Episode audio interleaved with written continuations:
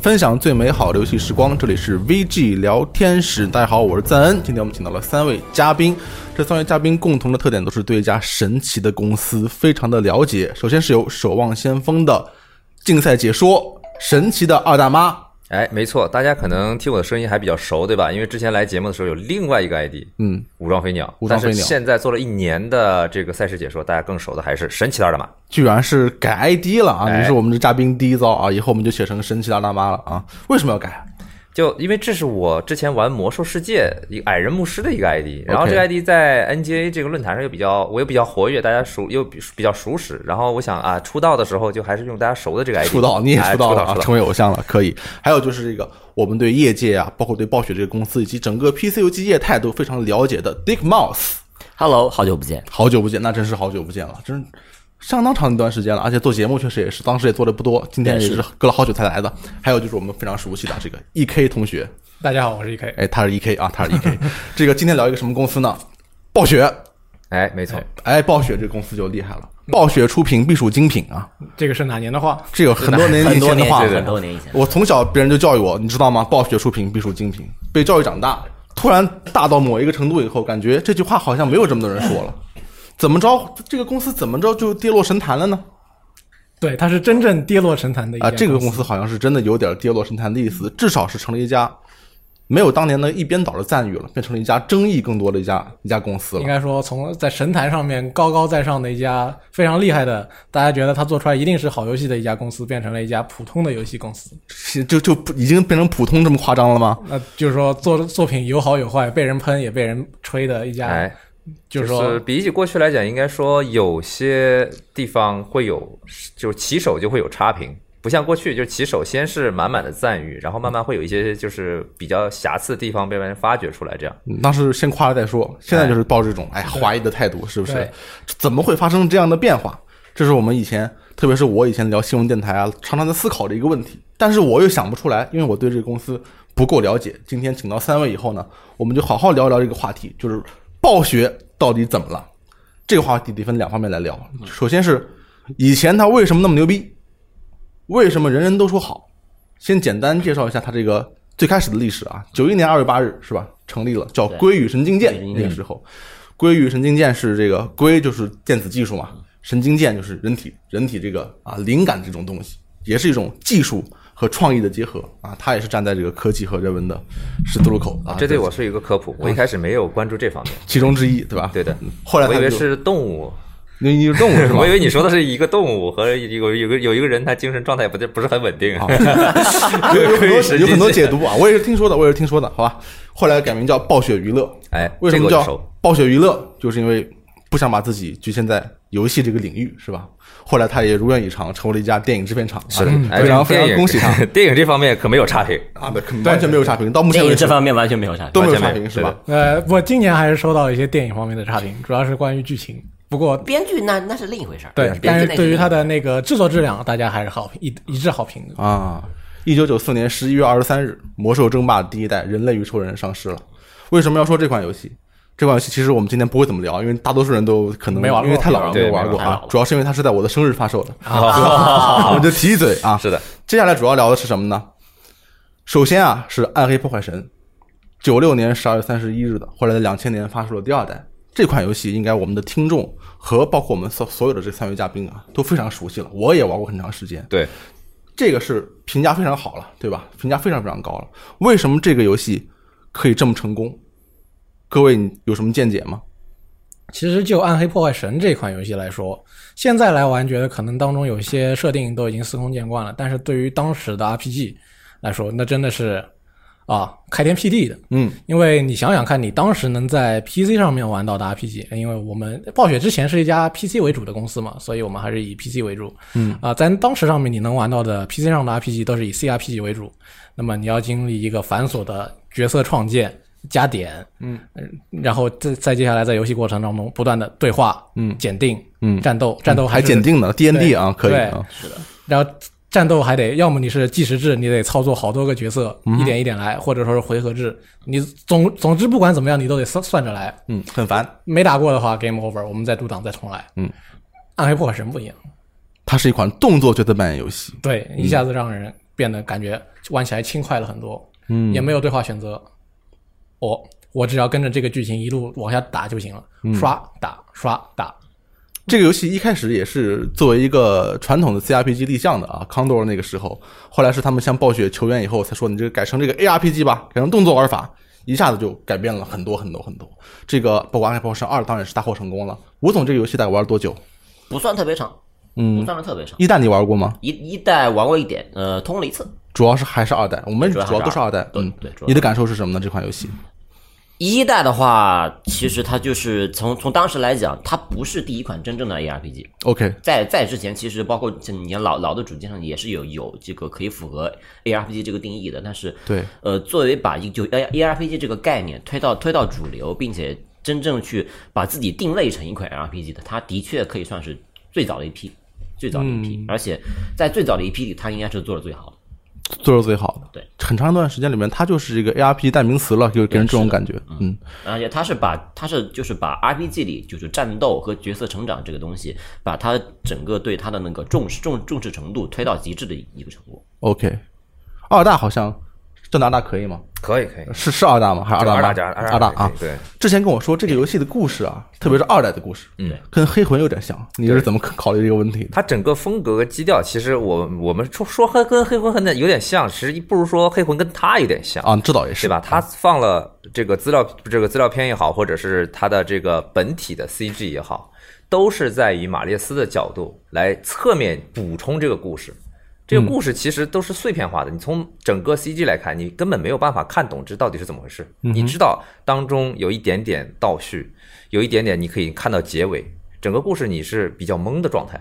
但是在你玩的时候，它很清晰的告诉你，那主人公你对吧？作为这个英雄，他还有有一种很强的英雄感，因为你是孤胆英雄，嗯，啊，只有一个就作为无情的伤害机器的这么一个随从，嗯啊，有的时候甚至你不要随从，去去去消灭在某一个地方肆虐的恶魔，有一定有一个头，一定有一个头目，嗯，对吧？一定很难挑战。然后是你自己提升自己等级，是你自己这个呃获得更高的装备，然后你自己去把它击击败，嗯就是你会有一种自己是一个英雄的感觉，而且你在呃整过了这个剧情之后，再看这个 CG，哎，你懂了。这跟过去就是你按我们现在云玩家的玩法，可能这个游戏刚上市我没玩儿，然后我看完 CG 啊，我懂了，它就是讲这个故事，嗯，对吧？但是像黑魂这一类的，就是你看了你也不懂，对啊，啊对你我玩了我也不懂啊。你你就你，但是这当时的暗黑就是还好，你玩了你还是懂的 OK，啊。另外一点，它的美术就是暴雪为什么这么这么牛？它一直以来在美术方面都是很大的一个投入，我觉得，而且它这个美术风格非常的暴雪，就很硬核，哎，而且呢，它又踩在本身硬核的基础上，它又踩多家之长，都有揉揉入其他的成功的成熟的系统，呃，里面的一些元素，比如说这个《龙与地下城》，但它又去除了一些就是比较玄学或者让人会引起争议的强度方面，比如说到底龙有多强啊什么种，那我干脆就不要，我就直接恶魔。恶魔系的，而且去掉那么那么繁琐的几种，然后给你来个沉沦魔啊，对吧？来个骷髅啊这种，让你觉得，呃，就是纯粹和等级挂钩，嗯对吧？对面你等级高了，或者说你挑战难度高了，那么它就难。但是你如果等级上去了，砍瓜切菜，嗯你都不重要。最后的 BOSS 就是你要打的目标。哼，OK，哎，我是觉得它在这方面是它的一个优势。那么还有一点就是在当时，我觉得《暗黑暗黑二》来讲，嗯，容量很大。哦，当时我记得是一点一点八还是一点几个 G 两张两张 CD 嘛，对的，但是在当时的市面上来讲，它作为一款单机游戏啊，它的容量非常非常大。嗯，当然有很多我们可能觉得是这个呃 CG 占了一部分，肯定有 CG 哎啊语音也占了一部分。这这这些质量当然也很高，它占这些占这个大容量是合情合理的。嗯，但是它呃。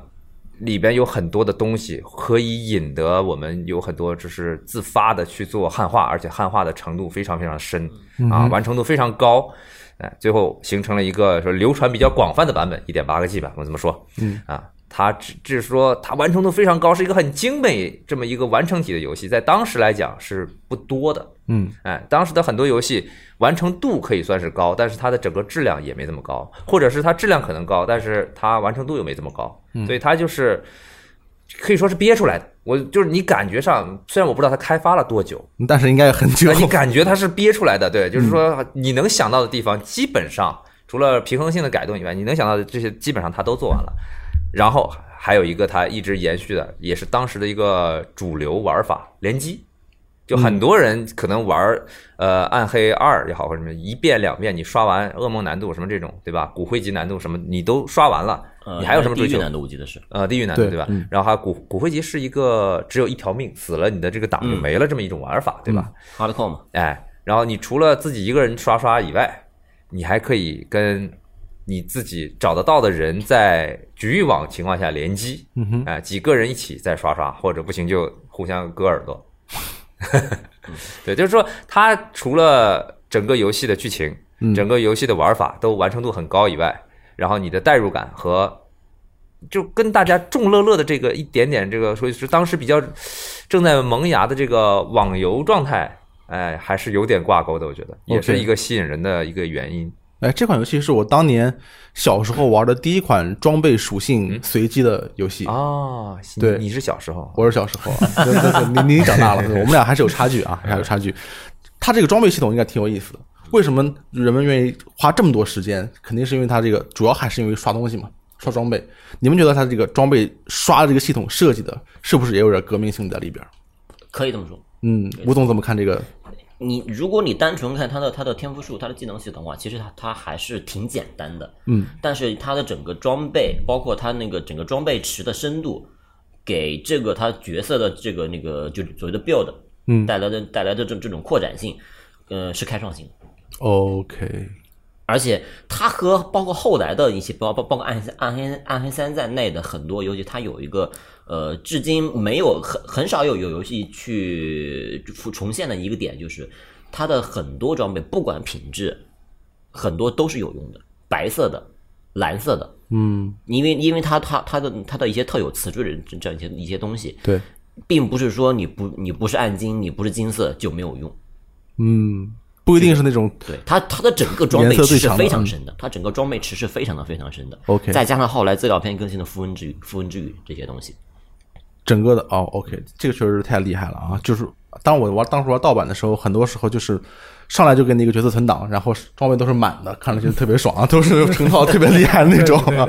哎，你你有什么看法，一凯老师那我对于我来说，它冲击比较大的其实是随机地图。啊？对，因为之前玩的游戏里面没见过，就是说是我打我这个地方走过一遍之后，我到第二遍再去走，它它的一些细小的细节就变得不一样的这种这种游戏。嗯，所以说那给我的印象就是一个是呃暗黑加加深了我游戏过程中的不安。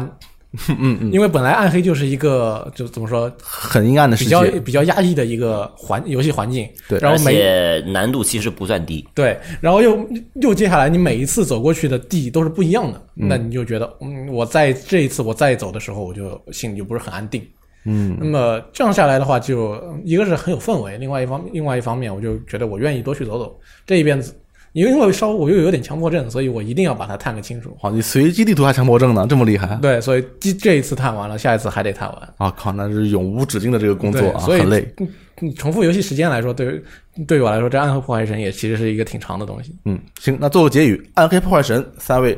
是喜欢还行还是不喜欢？应该吴总你那应该是喜欢吧？您呢？喜欢喜欢，喜欢喜欢，那肯定都是喜欢，我也对我也喜欢，我也喜欢。下一个游戏，下啊其实上一个游戏，我们刚才说了两个游戏啊，嗯下一个游戏就是这个九八年上市的《星际争霸》，哎，这个游戏就老厉害了，是不是？对，当时它的主要竞争对手应该是新木，对吗？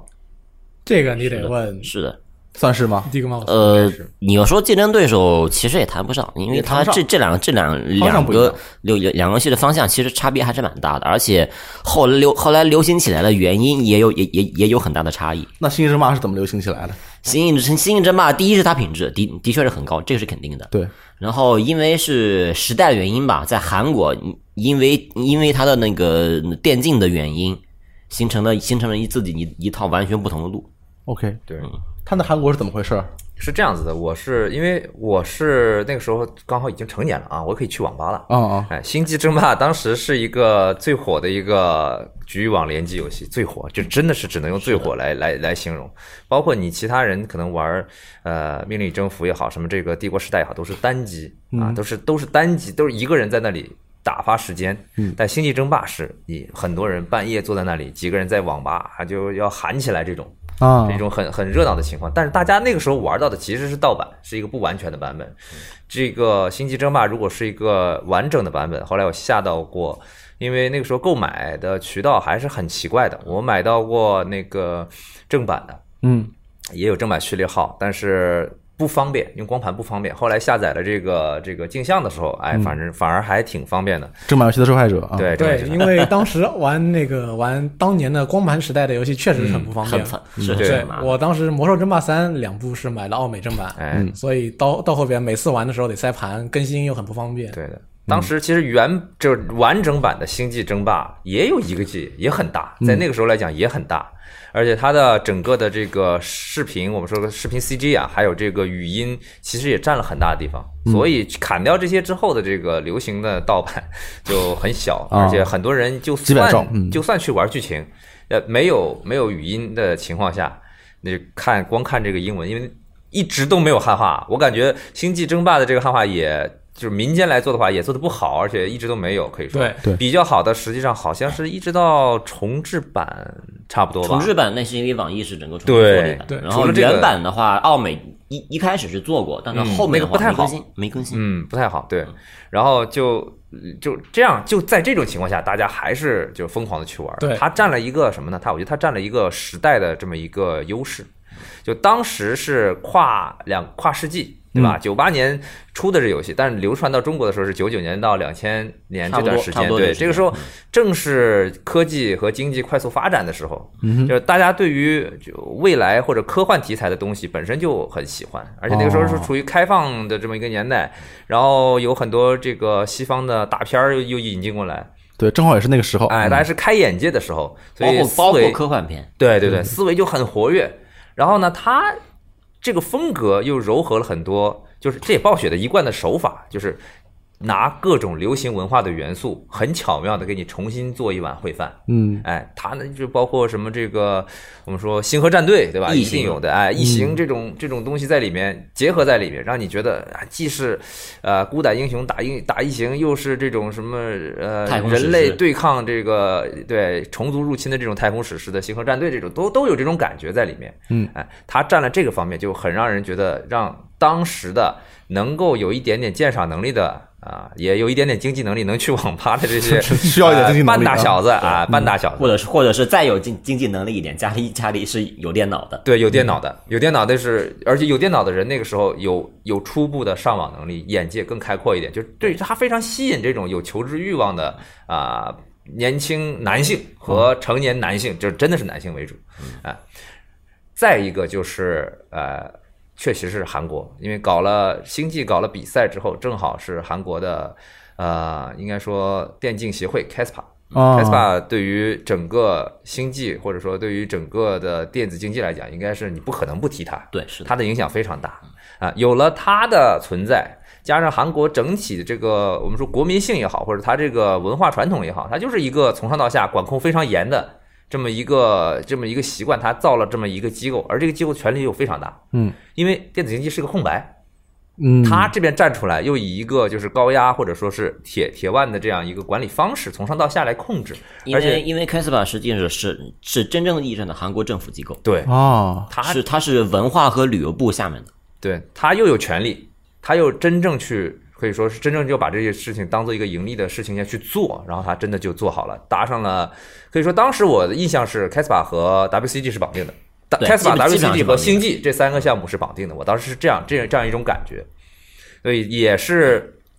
呃，当时也没有太多的像暴雪这样注重做平衡，就是《星际争霸》也投入了很多平衡性的调整，嗯啊、也是很多的唯一性确定了当时这个年代《星际争霸》的在电子竞技也好，或者是游戏。呃，联机游戏或者说是互联网游戏这种推广的这个程度来，它也算是一款现象级的游戏。对，当年是在两千年到一零年时间，是全球就是各种电子竞技联盟和比赛那个队伍啊，就是疯狂涌现的这个这个时候，主要的这个绑定的这个游戏就是《星际争霸》，它必须是要有扮演着非常重的一个角对嗯色。当时对于我印象当中的电子竞技就两个项目，一个是 CS，一个是星际。对，然后星际当时是作为一个 RTS 的代表嘛，到后边才才有魔兽争霸三。 OK，那你觉得《星际争霸》就是说说回游戏本身的话，它这个游戏为什么能做的就这么适合电子竞技呢？为什么它能够成为这个时代的这个弄潮儿？三个种族，三个种族它是它不像很早年的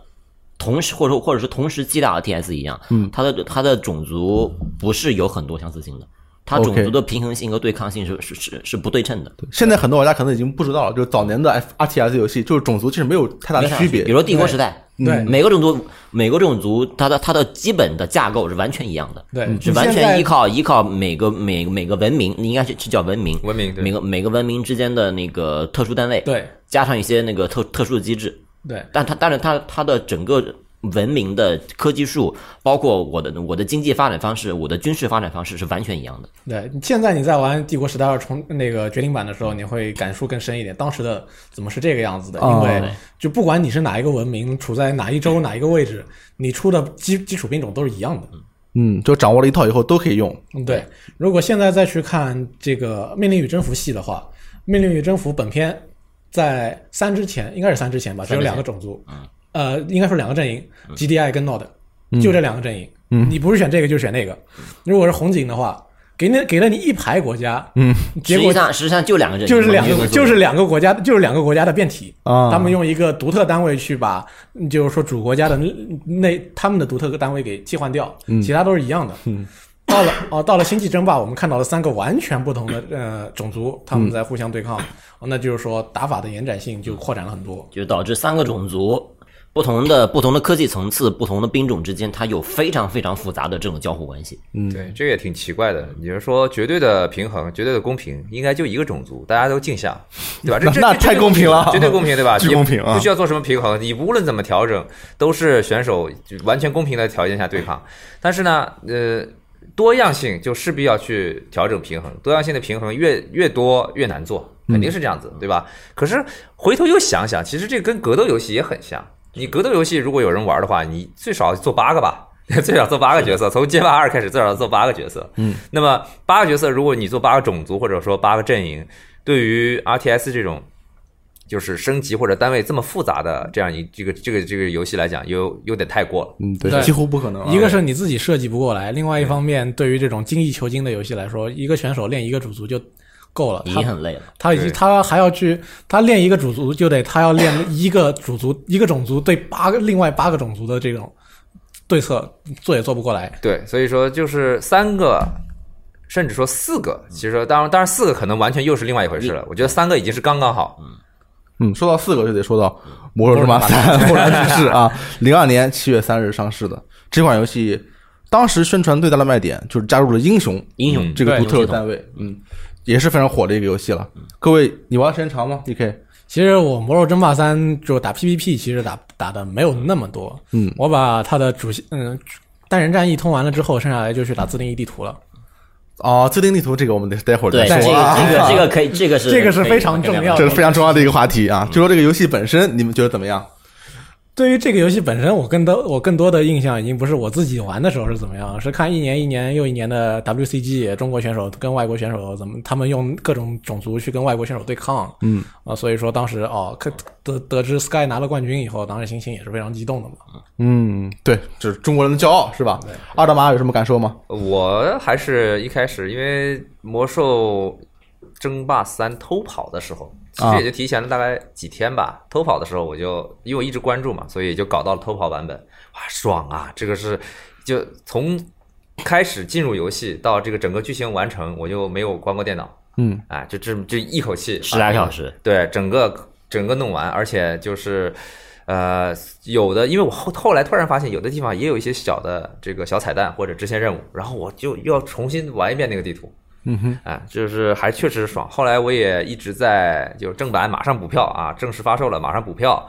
然后在学校里边也啊、也也算是 PVP 也也有玩儿，但那个时候我们闹那个时候我们去非典，我在澳门，所以玩的人也比较少，大家都在玩单机的这种感觉，啊嗯啊，然后就后来在因为互联网那时候算算比较发达了啊，也有一些网上的平台，像浩方好吧对对对是是好吧吧？？有一些浩方啊，然后有一些这个小的，算嗯是小的比赛。然后我还那时候是猫扑的举办过一个比赛的裁判，哦，你还是裁判呢？和解说对哦，厉害厉害，啊，我那时候哎呀，还有还做过战报啊。这么早就开始做解说这个职业了啊。对，但那个时候解说就是就就就是文字解解说，没有那时候直播没有现在这么发达， OK 语音也不也不方便，就是文字解说啊，有一定的这个延迟性。文文字解说、战报加裁判啊，做了一个做了一期小小比赛。后来因为就比较比比较就是不方便，还是不方便，所以这个东西办的比赛办的也不怎么样，啊，比较混乱。时代还不一样。对，还是不一样。嗯，那个时候，所以所以说要想办好一个比赛是挺难的。但是《魔兽争霸三》那个时候就以又又就为什么大家总说暴雪出品必属精品？嗯， 《魔兽争霸三》我记得憋了七八年，从二开始，因为二我是回头又玩了一下啊，二那代时候是已经九，应该是九六还是对九七？，我觉得没有什么没有什么兴趣。趣。对，那时候就就玩了一下，体验一下。但是到三的时候，因为三一直在说在做三，在做三，要要好了，要做三了，怎么样？到了三出来的时候，就我印象中是零零几年，零零我在澳门是零二年，好像是啊。然后那个时候出来，就大约等了七八年。这是一个就是一直在耳朵里面听得见，在在在更新，在做，快好了这么一个游戏。嗯，快好了， 哎憋了七不八停年地推呃啊跳过两次票，对，整体跳过两策次划票，对，嗯做了七八年，所以那个时候大家会觉得啊，因为你做出这个精品来，所以等等就等了，是值得的值啊。得。对，这个啊，那个《魔兽争霸二》是九九五年， 95年十二月份。嗯，这个吴总怎么看这个游戏的成就？呃，我我个人觉得它是暴雪目前为止它整个游戏里成就最高的，我说《争霸三》对，OK，包包括尤其它它它它的资它的资料片乒乓王座冰皇座，嗯，它是它是一个完成度非常非常高，就是它的整个设计上，包括它的美术、它的剧情、音乐，包括甚至包括配音这些东西，它的一体化程度非常非常高的一个游戏。嗯，不不，不论是从那个玩玩法设计上，还是它的它的技术水平，在当时来看。呃往上往往下大概几年都是非水平非常非常高的一款游戏，嗯你说你这些水平主要说是哪些方面？是是从比如说画面，还就是是从设计这是一个很虚的概念。比如说，就是 OK 我们所说的 pro 呃 production value，啊？就制制作价值嗯大概制就大概大概是这个意 思，就制作价价价值非常非常的高。 OK，而且我们它应该它而且它而且它是同时期最早的三纯三 D 画面啊 RTS 之一。对，但是但是虽然它它它它整个操作逻辑是二 D 的，但是它整个它它的三 D 美术在当时来看是非常非非常非常好的。对他，再加上有一个到目前来来来说，我觉得是暴雪史上做的最好的剧情。哦，他啊那是个时候嗯流畅程度，因为跟他同时期出来差不多的，可能晚一点点，你是跟风做嘛。嗯呃，一还有战锤系列的是当时有没有？我没有，我没有呃，印战象。锤战锤的有那个 Warhammer 是再往后，那再往后嗯呢？当时离那个不远，大概几年之内吧，有有一个叫什么魔宫帝国呀，还是叫魔呃域帝国的？对，魔域帝国魔域帝 Battle 国 Realm。Battle 对对 Realm，没错呃魔域帝国做了一个狼族、什么莲花族，还有一个神龙和巨石呃巨龙和和和什么大蛇族四个种族的这么一个游戏，但是那个那个我也玩过，对很像，很像，对包括包括美术风格非常非对常像。嗯建模也是这样，但它打起来就很粘滞，就因为它哦动作并不像这个里边这么流畅，对音效也不好，很粘滞的感觉。其实要说那个《星际》和《魔兽》对于 RTS 的影响，其实是很广泛的。当时连最著名的《命令与征服》也开始学暴雪了，从哪一代《命令与征服将军》啊？这一座是是挂着《命令与征服》的名字，但是原完整抛抛弃以前玩法的一个作品。对，没错，他开始学暴雪了，他有资源采集者，他有资，他有建筑建造者，他有他是默认使用右键来操作单位，嗯鼠标右键，啊，这是完全是跟、呃、那个是的呃呃争霸这两个争霸去学的。对将军和三的默认操作都是右键，你你要选回左键的话，你得单独去改。嗯，那顺便说一句，为什么后来他没有坚持下去呢？因为他发觉他自己的用户群体跟呃暴雪系的 RTS 并不是一个用户啊，群体，还是不兼容。差别很差，差别非常大。对。如果他虽然就我来玩，我觉得那嗯当时那几个改动的游戏，我觉得挺好玩的。但是对于嗯一直从第初代开始玩起来，或者说从沙丘开始追随起来的西木老粉丝来说的话，你嗯这是一种背叛，对更是一种背叛呃而且你而且你不仅背叛，你还要去学对家的东西。啊！简直是，简直是，这哎，这波对，切蒂诺来这也来这也阿是森纳个执原教因啊！这也是一个原因，因为呃，命令征服跟暴雪系 RTS 的用户，我我都都不说粉丝，就说用户。那那个时代有一种就是潜移默化的一一种一种敌意在里面，啊，肯定有，肯定有。对，当你把自己或者当你认定或者说你当你不得不啊、承认自己属于小众的 时候，就往往会建立起这种对是的对，就是会就是会这样。当你觉得啊我们是小众，但所以我们爱他爱的深沉，别人也就别来说 了。你要想进入我这个圈子，或者说你想成为我们的同道，那么你首先要认定一个前前提，就是你只爱这个。嗯，对你不能说别的比这个好，对别的比这个好不好，或者是受众很多没关系，对吧？但是你如果参与到这里面来讲，大家就必须先认定这一点。嗯对，如果你不认定这一点，那么你随便你别跟别让我听见。嗯，特别是在这种情况下，公司还背叛了你，那是打击太然大后了。我们这边对吧？大家就大家好不容易聚起几个同道，哎，大家还还有还还感谢上上苍，还有这么多人喜欢这个油， 哎，你怎么回事？你这公司怎么回事？我那呃《星际争霸》和《魔兽争霸三》这个一起问一下吧，这两个游戏分别态度是什么？喜欢还行还是不喜欢？你可以开始， 都都喜 欢。都喜欢。你呢？阿我达我我都喜欢，因为我是公原我们是我是公司，后来我上上工作的时候，我公司星际争霸第 一名，公司内斗第一名，太厉害了，老厉害我复了。制闪电矩阵，我跟你讲， 可以矩可以阵可空以。投矩阵闪电这个玩不来，玩不来。吴总呢？事业吧，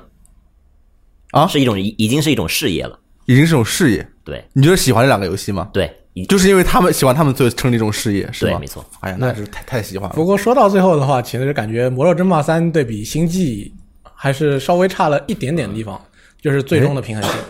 嗯，对，因为《星际母超之战》的最后一个补丁，一点它零八，对，它可以导致你最后后后后边几年里边都不用出新补丁，嗯但是战术不断的螺旋式上升。哦，这么厉害啊！对，呃，这个也是跟韩国有关系。对，又跟韩国有关系。第一个是韩国有大量的天资水平非常高的选手，他们不断的在发去发明新战术，然后去不断的去对抗这这这一套新战术，这个过程持续了大概十几年的时间。嗯，第二个是以凯斯巴这种主主持下，韩国有有一套非常健康的地图制作体系，哦 OK，它的它在暴雪停止就是更新平衡性之后，它不断的依靠地图的变化，嗯，来促使选手去根据地图来来实现新的战术。对，魔兽三可能就在韩国没有这么好的待遇了，是吧？魔兽三在韩国是因为一个事故，哟，这个能给我们科普一下吗？呃，MBC，呃，时间我记得不大清楚，应该是零六还是零七年，嗯，在某在某一个某一个比赛中出现了地图作弊的情况。地图作弊，当时是因为是兽族吧，我记得我是有因因因因因为一名韩国韩国韩韩国选手，他使用的种族非常强势，也可能是他自己本人非常的强势，以至于当时 MBC 的在地图制制作者在某几张地图中加入了隐藏隐藏的脚本来，在这张地图上特地削弱他的种他他他的种族。这个丑闻直接可以说是直接导致了整个韩国魔兽争霸这个呃电竞电竞圈的急速衰落。哎呦我靠，还有这个往事呢啊！因为当时的在《魔魔兽争霸三》的巅峰电竞的电竞赛事的巅峰期是中国、欧洲和韩国三足鼎立这样三足鼎立这样一个情况，但在这件事这这这件事故之后，韩国的这个整个的魔兽的这这个氛围发展是急速衰落。对，变成木一个人考挑大挑大梁了。对，对的，对那之那在那那之后，韩国几乎再再也没有出现过顶级选手，新的顶级新新人的新新人的这样一个出现。韩国这方面太残酷了，就对是如果你有一个污点，那么你整个就是说你就不要想再抬头。那么如果你是这个就是说中高层的这个这个行业中高层有这个污点的话，那么就对于产业的打击就非常大了，就你无法再活，就没有机会，不给机会它是。它关键不像，呃，我们说欧美或者说是我们说中国的环境这么宽松。欧美是因为欧美整个文化就是这样，就是说你做错了，你接受惩罚。嗯，那么你做错了，接受惩罚，然后你证明自己，你再去做对的事情，你可以获得原谅。嗯，韩国是你做错了，那你如果是错误是没问题的，但如果你是违规的或者怎么样，那么没有机会，不给机会。就完了，句号。对，句号。对，不过其实令我非常意外的是，这几年暴雪居然就是说从之前哪一年，应该是一六年还是一七年开始，嗯哪一年突然重新开始出《魔兽争霸三》的平衡性补丁了。对，嗯，对，那个当时其实就是为了很重置版做做的准备。嗯，对，因为当时应该是一点二四吧，打了非常、 24嗯非常长非常长长的时间，以至于到后边套路非常非常的固定，大家就是这么打，没什么新意。嗯，所以说到后边出了哦新补丁，然后现在又出了重置版。但是他不管这个魔兽三有没有什么意外，他这个暴雪在整个亚洲的影响力应该是非常大的，非常非常非常非对常大。呃，对亚对中国玩家对亚洲亚洲玩家来讲，《魔兽三》特别特别是对中国玩家来说，《魔兽三》是一个影响力比《星际》还要大的游戏。对，大的多的多的多。来哎下一款游戏，呃，很可能其中很大一部分原因是因为一开始就有这种版，对对对对对对对，我其实当时我对于星际那个玩家的热情，其实我也到现在想想还是有点那个惊讶的，因为星际当时大家一直是用英文版来玩的，对，就算你是新玩家，你不懂英文，你还是用英文版来玩的。啊，对你这样说，当时谁都用英文版玩对都没关系、啊，就是靠耳传口授，别人教你，别人告诉你这个键是干什么的，嗯这个东西是什么用，怎么用的，别人用他们用大家自己约定俗成的这个名称去称呼游戏里面的单位，嗯，口水，这个也是这个其实这个也是也是当时整个中国游游戏圈的一个特定现象吧，就是以纸质媒体。为一个核心，然后对形成了各各种各样的小圈子，小圈子里再去互相传授。对，哎，你刚才说我，我现在不知道他们叫什么，我只知道小狗口水，呃对啊学名我不知道。对啊呃，正式正式给的翻译是，比如小狗是叫跳虫，跳跳虫，虫后来正四式给的蛇翻译，对 z e r g l i n OK，潜伏者什么这种，对啊，叫像像最最有名的应该是 Lurker，因为 Lurker 一直就是没有人去翻译它，Lurker 就叫 Lurker。嗯，哎，二零第一四，第 四第四没错没错，对，二零一四年十一月二十三日啊，又又是我的生日啊，不好意思， 《魔兽世界》发售了。啊这个游戏就是暴雪现在最大的现金流，没错很。长时间以来都是在财务上完全顶起了这个公司。目前最大的 IP 了，应该是，当年我听过很多说法，它这个收入肯定是已经到了呃几十亿美元的这个呃，程它度，的总收入应该应该加上七七八八加起来，应该肯定是过百亿。肯定过百亿了，是肯定吗过百亿？我还听过一些说法，可能只有当年九十年代或者八十年代特别火的那些街机游戏，因为特别贵啊，才能可能超过它。呃，也有也有人说街机游戏基本上也没总营收也没也不会到这个程没度，有是吧这个？我也觉得说法有点不靠谱，这是谁说的？真是魔兽世界整它作为它作为一个整个品牌，它的营收能力在游戏历史上是可以排进前列的。对啊啊对，这边有二零一七年它就是超过了九十二美亿美元了，对嗯现在应该肯定超过百亿是没问题了啊。没问题。这个当时刚出来的时候，其实也是很多人吹，嗯非常非常多人说这就是最好的 MMRPG。应呃，该说其实也未必，其实也对未必嗯当然，一可个能现在看起来是未必，但是当时有很多这样一的说法。差不多真正就是电，大家突然开始发现，哎，这款游戏非常非常出色。其实是在它发售之后一段时间的事情了。从这个开始，从魔兽世界开始啊，产生了爆黑和爆白的这种说法。哦， 从这里开始听出来了吗？就从这儿开始的，对这是一个里程碑式的对作的品因啊为！有了这个地方，你会发现啊，每一个爆黑，它的游戏时间可能比爆白还长。还要长，哎，对每一个爆白爱之深恨之，切对每一个爆白都骂过暴雪，几百几千的魔兽世界时游戏时间待在里边，对几，几十张、几百张的点卡在里边一张张烧掉。嗯，哎，刚才吴总说他初期还有一些争议，到后来才变好了。这段过程能给我们稍微解释一早下吗期？的话，就是早期在在它的在它的宣在它的宣发期，包括开它开发期间，很多人认为它只是一个一款拙劣的 EQ 模仿者。啊，当时难免有这样的想法。 当对嗯年当时无尽的任务是第一，呃，应该算第一，因为这是暴啊雪 MMORPG 第一款真正的联机游戏，对，嗯，对，而且 MMORPG 它的它的它需要的技术水平，包括它你整个你你你能做到多大的世界，这个在当时是非常大的不确定性的。嗯但他当时是这样，有一个好，第一就是他的 CG，那 CG 肯定啊对好。对，宣发 CG，因为在魔兽世界没有登，就是没有正式呃开服以前，测试服我我一般不是特别喜欢去先首先去体验内测这种东西的，因为我觉得没有必要，因为到最后怎么样，你自己的感受，你随着内测这段时间，你会慢慢你这感受就会淡化，嗯，但真正冲击的就还是所有人，就是这个游戏正式发布的时候，广大用户第一时间这个反馈才是它应该有的这么一个，因为你前面去吹去怎么样的话。别人不走不知道的，跟现在我的这个看法跟现在是不一样的。现在人大家都都觉得先要拿到一些泄露的消息或者是画面啊，但是他一开始呃做宣传的时候，我是在电影院里第一次看中文版的这个 CG，嗯，啊，当因当然因为国服是设晚了一点，晚了大概是呃三四个月。对嗯我是小半年嗯在电影院里看中文的配音的 CG，什么对部落和联盟的这战争结束多少年了这种啊，对我觉得其实一个大屏幕太震撼了，当年当时玩《魔兽争霸三》的时候，它那个 CG 我感觉已经非常惊人了，嗯，尤其是阿克蒙德拍倒那个达拉人的时候的那对个是的嗯 CG，所以到后边到了《魔兽世界》它再出 CG 的时候，我感觉我心里已经有点准备了。对，然后然后我对《魔兽世界》的这个兴趣，主要是由于我当时对《魔兽争霸三》其实是非常痴迷的。哦由于我想，哦，既然《魔兽争霸三》的这个世界，它要给我做成一个 MMO，让我自己作为一个角色在里边走，那我觉得这个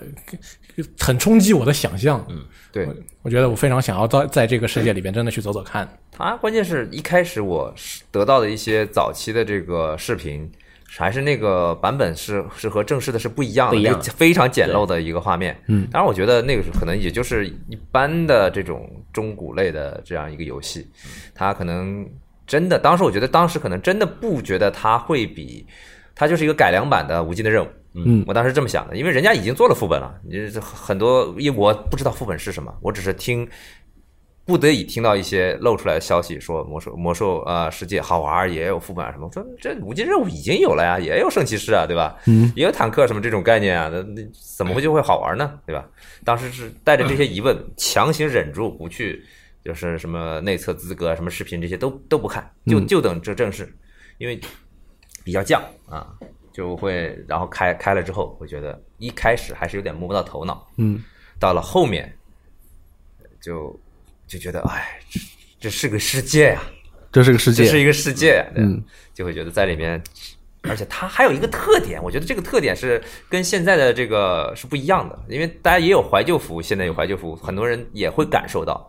它是让你觉得自己除了什么休闲的钓鱼啊、呃抓宠物啊这种活动以外，你是一个很弱化的人，你很强无力迫你去强迫你去社交，你必须要和人人和人去沟通，嗯你才会有什么从这个拍卖也好，或者是从从玩家身上赚取金币。你这装备才不至于说什么卖到店里去换的那那点小钱，对于别人会更有帮助。嗯你才会呃，就是组到队友去闯关地下城。你不是说什么等到灰名儿你回去去体验一下这种事情，不存在这种事情，对吧？然后你自己可能杀不过一个精英怪，可能你可能去挑战一下精英怪，但你对发现你组了队友以后，三五个人就为了做这个任务，就很轻松就打过去。其实也不一定很轻松了，多少五人队死在霍格门。霍格， 吴总怎么看这款游戏？你觉得这款游戏有什么不一般的地方吗？从它初不一般初的期地方来看，它的它的不一般地方真是太多了。嗯，觉得我就我就说一点，嗯，无缝的开放世界，它是就开放世界式的地图，嗯，直到现在有很多 M M M M M O R P G 都是做不到的。对，还要读图，啊，对，我就举例子，F F 十四好像一直到四点四点零才真正才好像是我我因为我没有玩过，嗯嗯，好像是，好像是它有很它用了很长的时间才真正做到，就是所有地图是无是无无缝链接、无缝旅行。嗯，但其实有的时候你还是要读取的，比如说过那个大桥的时候，呃，做如果做飞行做呃，飞行做飞行这是另一方面，但是如果你是你是自己飞，呃，或者我说是你步行的话，我你趁是可以真正对意义上从一一块大陆的最北端走到最对南端，中间没有没有任读何的取路条。对这个在当时来说，这个是前所未见，简直是真个技术奇前迹所未见啊，太厉害了。在网游里是前所未见。魔兽世界这个问题就比较复杂，因为它涉及到后面长时间的更新大量资料片啊，但他当时也是确实是市面上可以说最大容量的一款游戏了吧？对不管是我网游六张还是 CD 我对啊当时不管是记得网很游清还楚是，我我是用还是二单十五机块钱啊还是用二十块钱去买了当时那个四十五级版的《魔兽世界》的那个 CD，还带 CD key。嗯然后我一看拿出来那么多张盘，嗯我惊了。我想这个一个是价钱，它比澳美版的《魔兽世魔兽争霸三》要便宜了很多，嗯，但是碟又多了很啊，多张。太实惠了这个啊！啊，但是但是不，当时我已经知道要买点卡了。你就你就没有想过，假你没有想过，假如有一张坏了怎么办？ 我想这毕竟是人家放零售店卖的正版，那不至于吧？那那坏一张太惨了，我还真遇到过，正版坏了，对我还真遇到过是是啊、魔兽世界也吗不是正版，也不是正版，就是因为当时九成在分发的时候，他是做了大量的就是在在零售店去铺货嘛。啊，然后这这种情况下，你碰到一张里里头有张 CD 的数据有问题，这这个其实也不对算特很别正常见常吧？ CD 毕竟这个本来就不是很靠谱啊，对这个介质是的嗯，呃，就说出版《魔兽世魔兽世界》啊，先不谈后面的资料片，喜欢还是还行还是不喜欢，还行，还行，哎，不是你不是很喜欢，很喜欢很喜欢，你不是你不是还行，其实说我不是从那个呃一点零开始入坑的嘛，嗯，所所以以就是后面的，所以我是从二点零开始入坑，就是应该说从二点二点四左右开始才开始入坑，所以我